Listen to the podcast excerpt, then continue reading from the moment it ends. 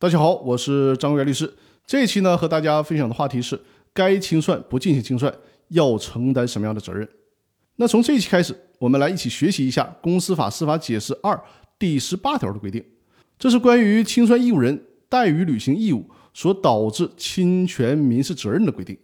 我们呢，还是老规矩，先来看一下这条司法解释的原文。《公司法司法解释二》的第十八条是这样规定的。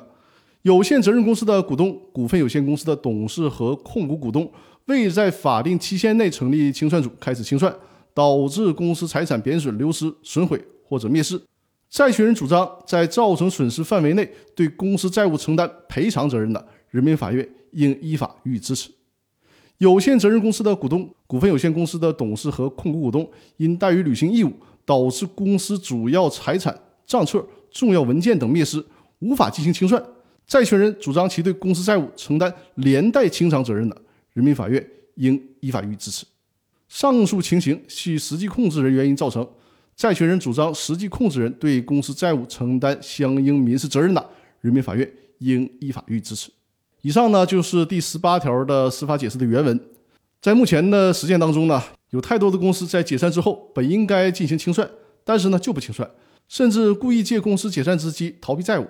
往往债权人找上门，才发现已经人去楼空。这种情况是严重损害公司债权人，甚至是危害整个社会的经济秩序的。